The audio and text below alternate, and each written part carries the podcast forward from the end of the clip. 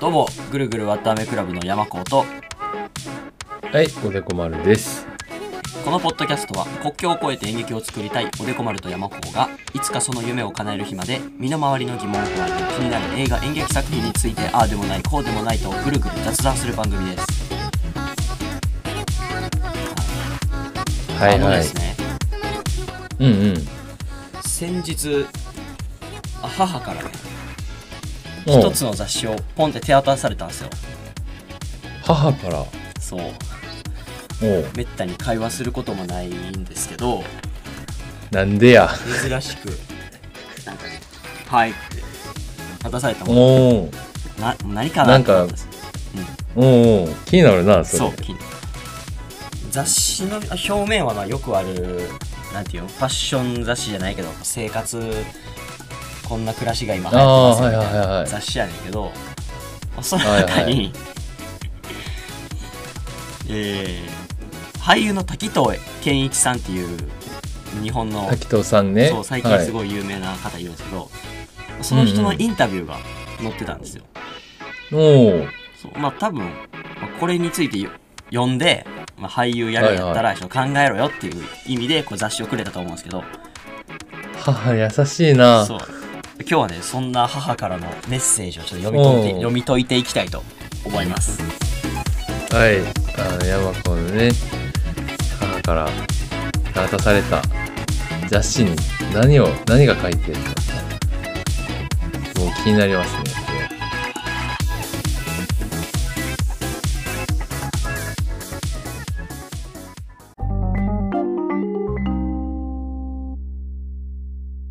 まあてか、うんそもそもなんですけど滝藤健一さんって知ってます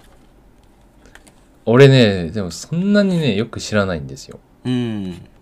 うん、あんまりね主役で何かやってるとこ見たことがなくて、確かにあの最近らしいじゃないですかやってるのも売れてるのねうん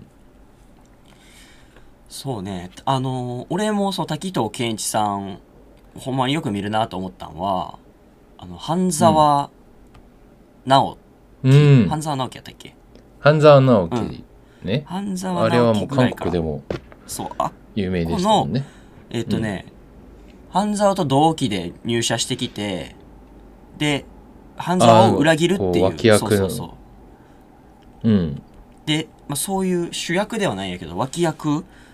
で舞台でも、うんどあのドラマでも活躍するようになってきてまあバイプレイヤーってはい言うんですけど、は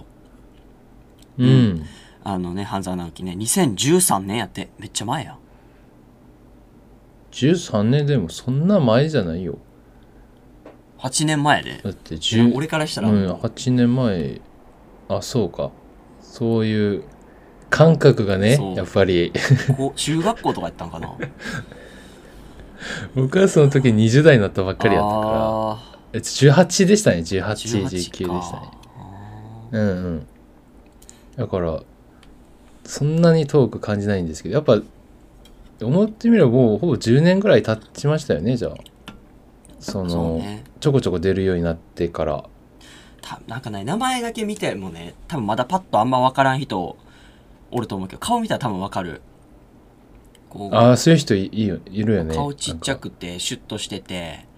あの YouTube やったらあの転職の CM 出てる わ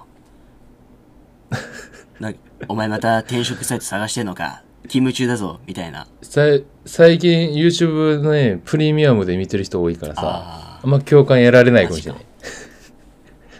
山子めっちゃ YouTube 見てんのにプレミアームじ俺ゃないん絶や対金払わ ん金払うぐらいなら多分人生うん人生の大半の時間その広告に費やし てるで広告をスキップを連打してるずっ と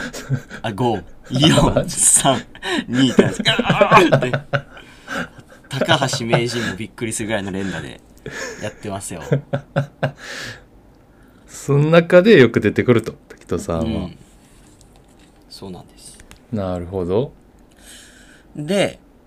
まあちょっと雑誌の話、ちょいいきますけど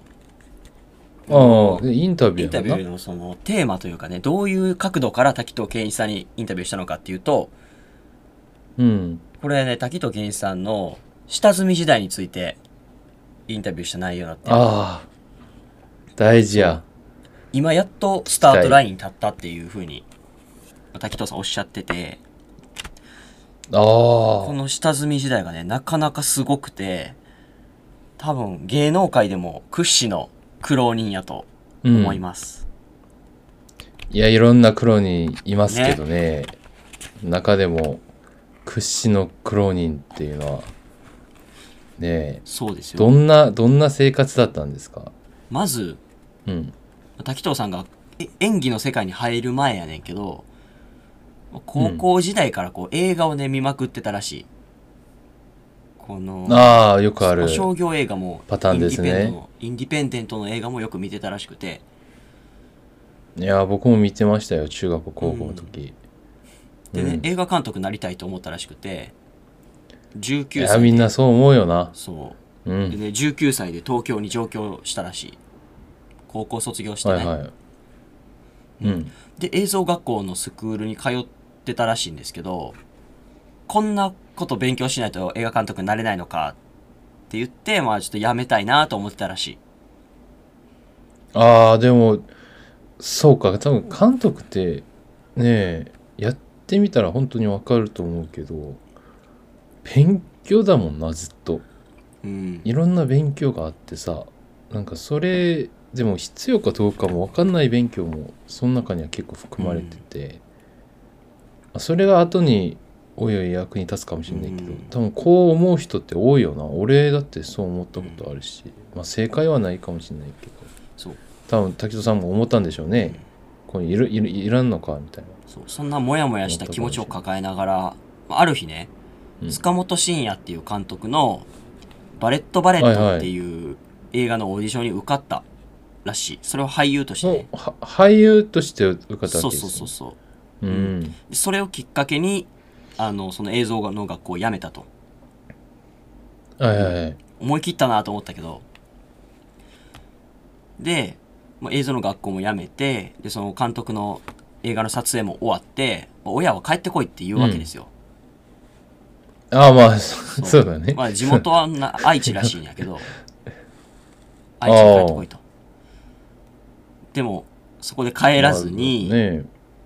あのね中台達也さんっていうもうすごい有名な俳優の方はがやっている「無名塾」っていうこれもねすごい厳しいことで有名な、まあ、演技学校じゃないけど、無名塾っていうところがあってあの軸の名前が無名なのあそう れちょっとひねくれてる感じするハードコアやなそう思うハードコアスクールそうハードコアやななん無か名塾行って、まあ、その時23歳やったらしい。無名塾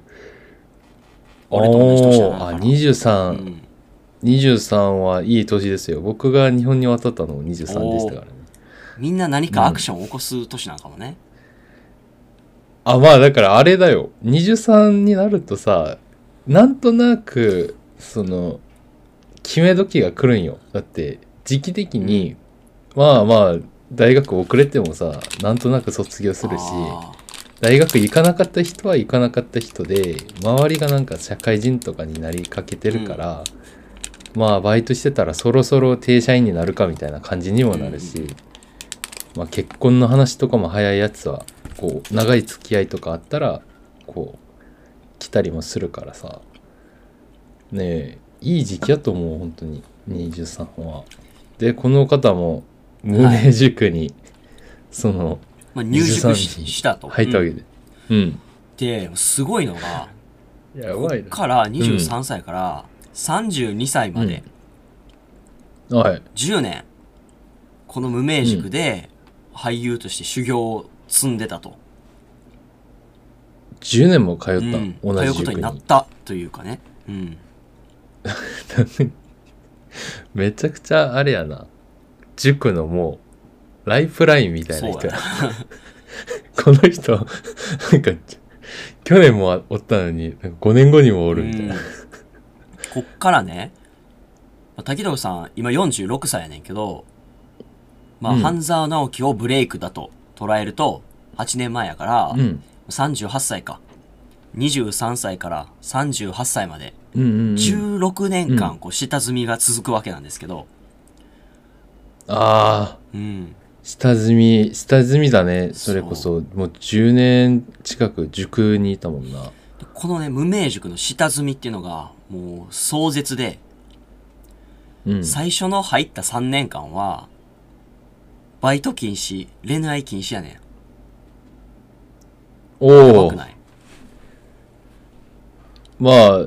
バイトもしないし恋愛もしない人いっぱいいるけどそれ禁止になるとまた話違うもんなそうでもさ東京に上京してきてこううんバイトしながら役者を目指すっていう人やっぱ多いと思うやん、やっぱお金やもんなそうお金がやばい結局お金さえうんあれやからうん、どうしたんやろなじゃいやあだからねバイト禁ちょ止だっとった滝藤こっそりやったんや滝沢さんはもうなんか3日間飯食わへんとかいうのはザラにあったらしえいえやばいよな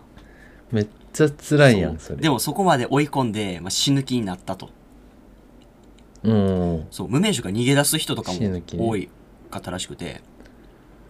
いやその3年は長いよな、うん1年やったらなんとかさ、うん、貯めたお金とか、まあ、親にお願いしたりとかなんとかなるけどさ、3年は長いって3年間バイト禁止恋愛禁止それからねうん朝5時からこううんああの早めに来て走らないといけうんんあかんらしい、 体力つけるたもう軍隊じゃ んそう軍隊なんか馴染みのある話出てき たやつ朝から2キロやったかなこう寒い中ね2キロあちょうど軍ちょ隊う やど軍隊だね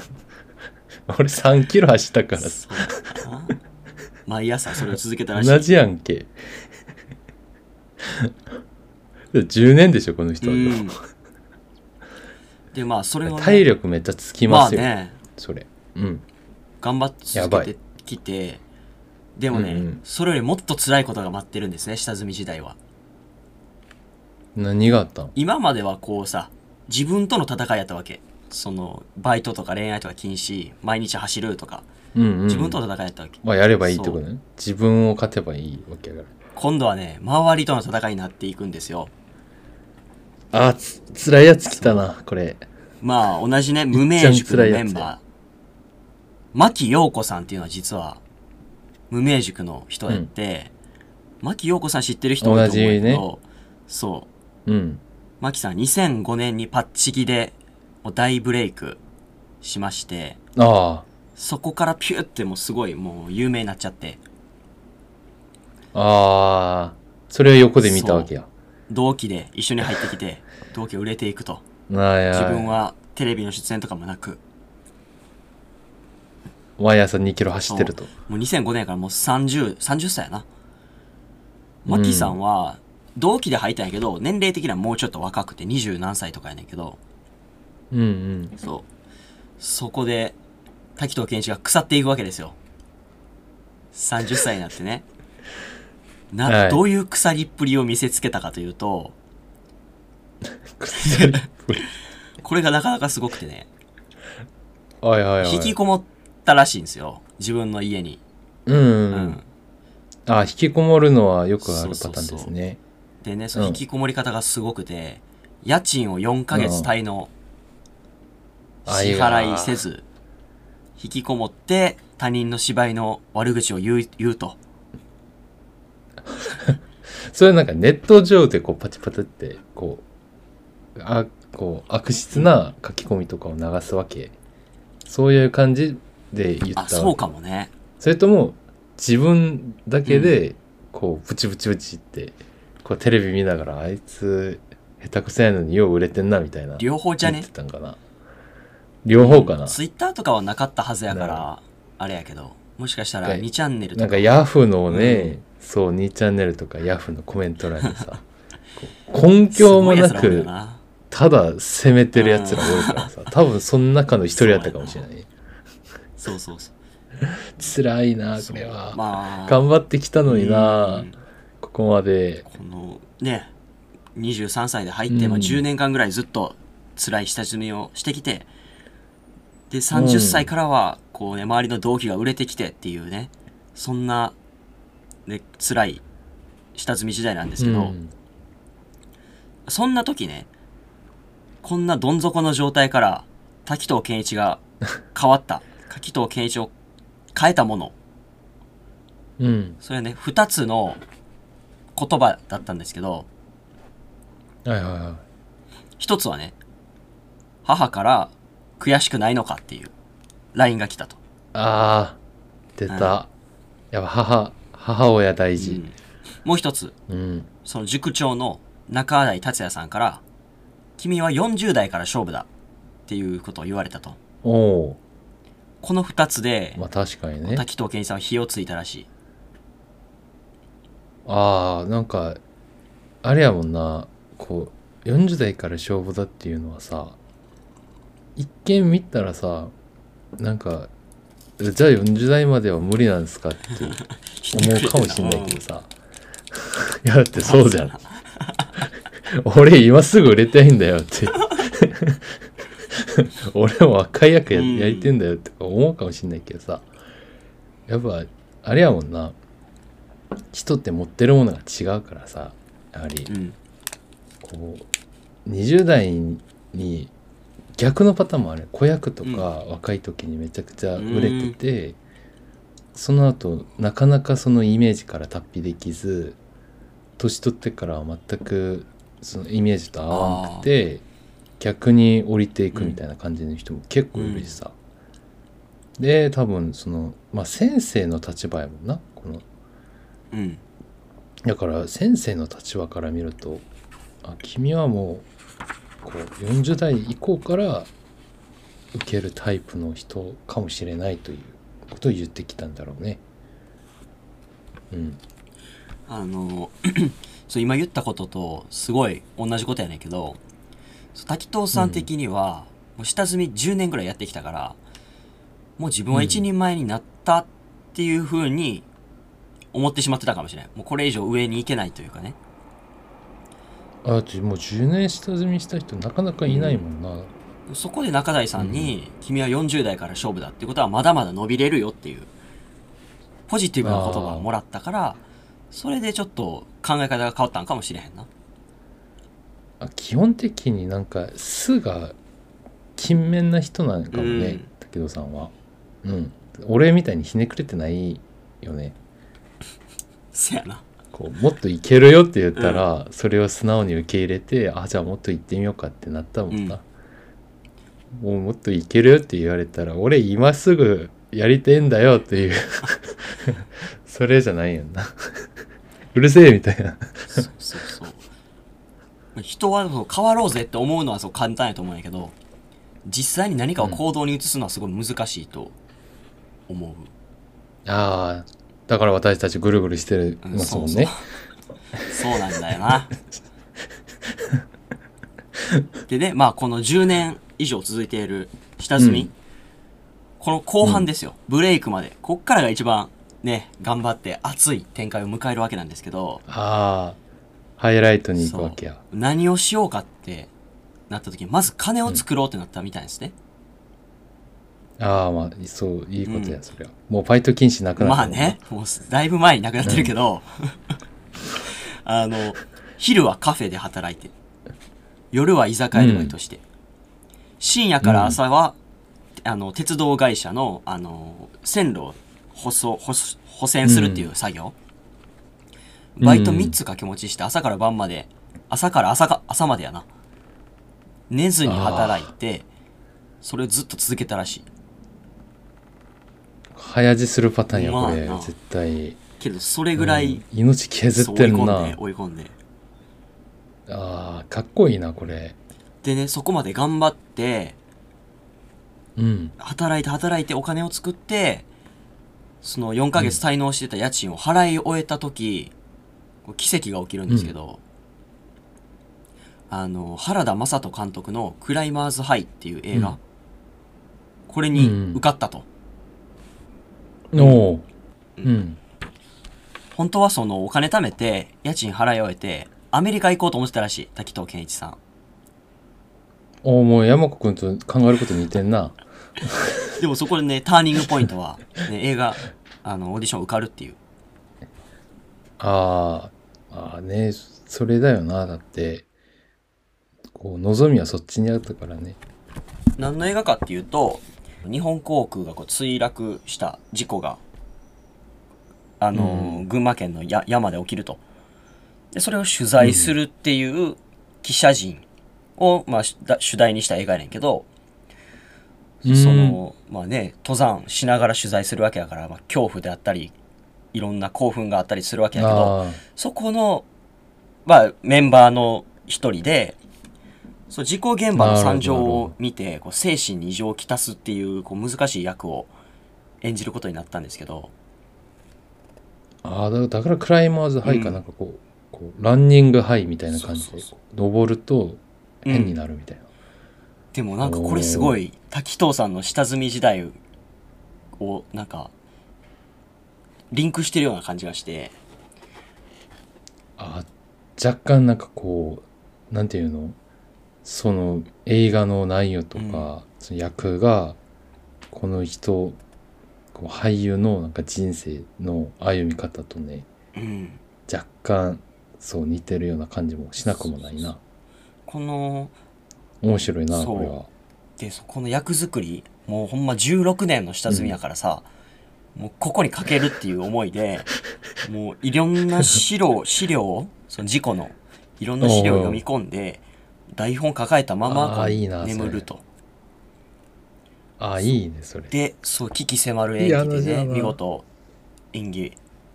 演技をこう、ね、作って、うんやりきったわけですよ。うん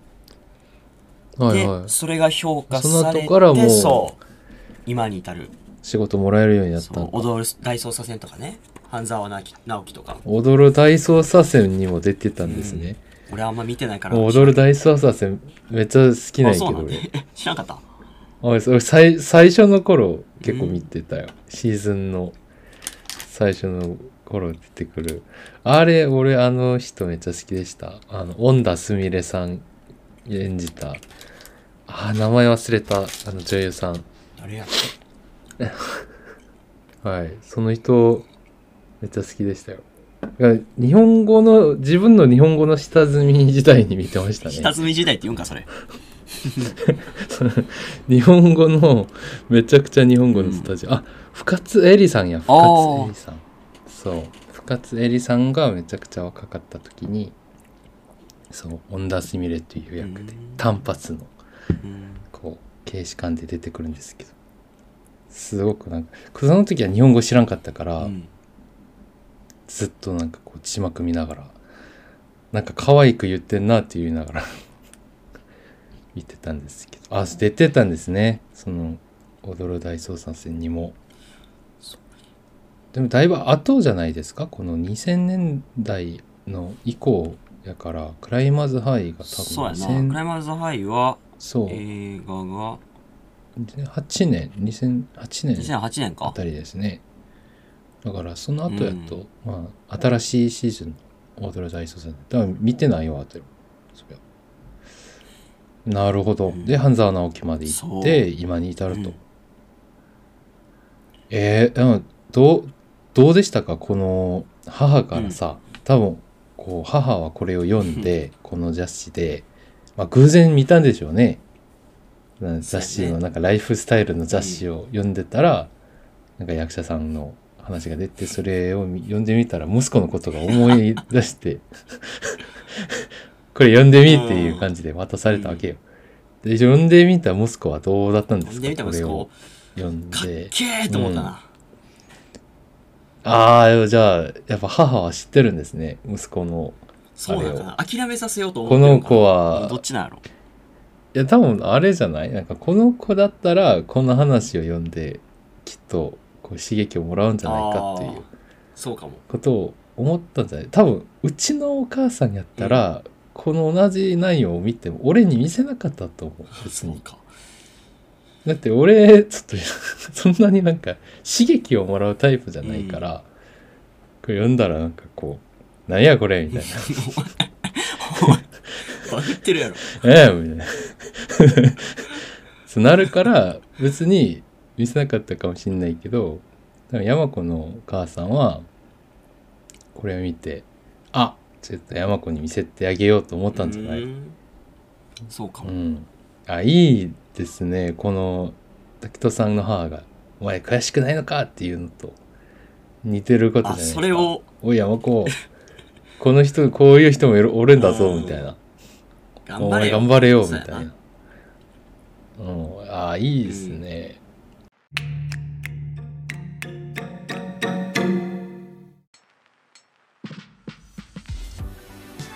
いやーいい 話を聞きました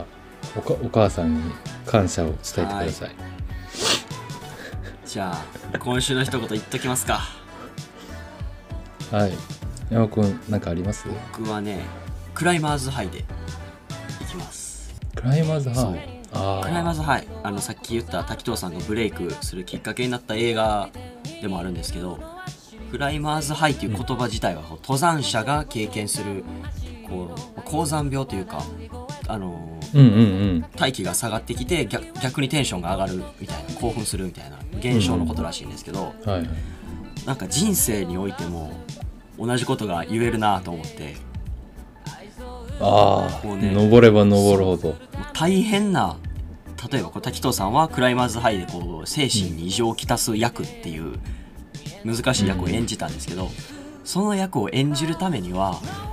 バックグラウンドが用意されてるわけですよ滝藤さん自身がねうんうんこういう役をこういう役を演じるために自分はこういうアプローチでこういう本とか読んでとかいろいろやったと思うんですけどそういう経験がいっぱいあればあるほど出てくる芝居はすごい精度の高いものになると思うからうん、そのバックグラウンドの部分を支えるのはやっぱり何といってもこのし、ね、下積み時代長いけど濃かった密度の濃い下積み時代のおかげでいい演技が出てくるようになってると思うんで僕もねクライマーズハイに行くためのこの今のじ時間今の全く売れてうない、ん、もうど素人の時間をちょっと頑張ろうってね改めて思いました、まず登らんとね山登らんそうですねとクライマーズハイにならんうもんん、な、うん、今はね登山に登るための靴を買うお金を貯めてるっていう買いましたもんね時点 そうあ靴はね靴一個買いましたもん靴一応そうだねナイキのエアマックス買いました けどはい、 謎のねうん、いや僕はあれですね「君は40代から勝負だ」っていう言葉を今週に一言にしたいですいやこの言葉僕最近最近は結構ひねくれた言葉で受けたんですけど、いやこれすごく大事だなと思ったのが40代から勝負だっていう言葉にこう潜んでる意味っていうのはまあみんな結構で僕みたいに思う人いたかもしれないですよこれ聞いてる人の中でも今すぐ売れたいと今すぐ何か形にしたいと40年まで待てないと若いうちにやった方がいいかっこいいしなんか意味があるように感じる人も特に韓国や日本はそういう傾向がちょっとあるんですよなんか20代のうちに何かこう岐路に乗らないと線路に乗らないといけないっていうふうに思う人結構多いんですけどいや僕はそれ全く違うと思っててこれはもうかはっきり言えるのはまあ人によってそのブレーキするタイムとか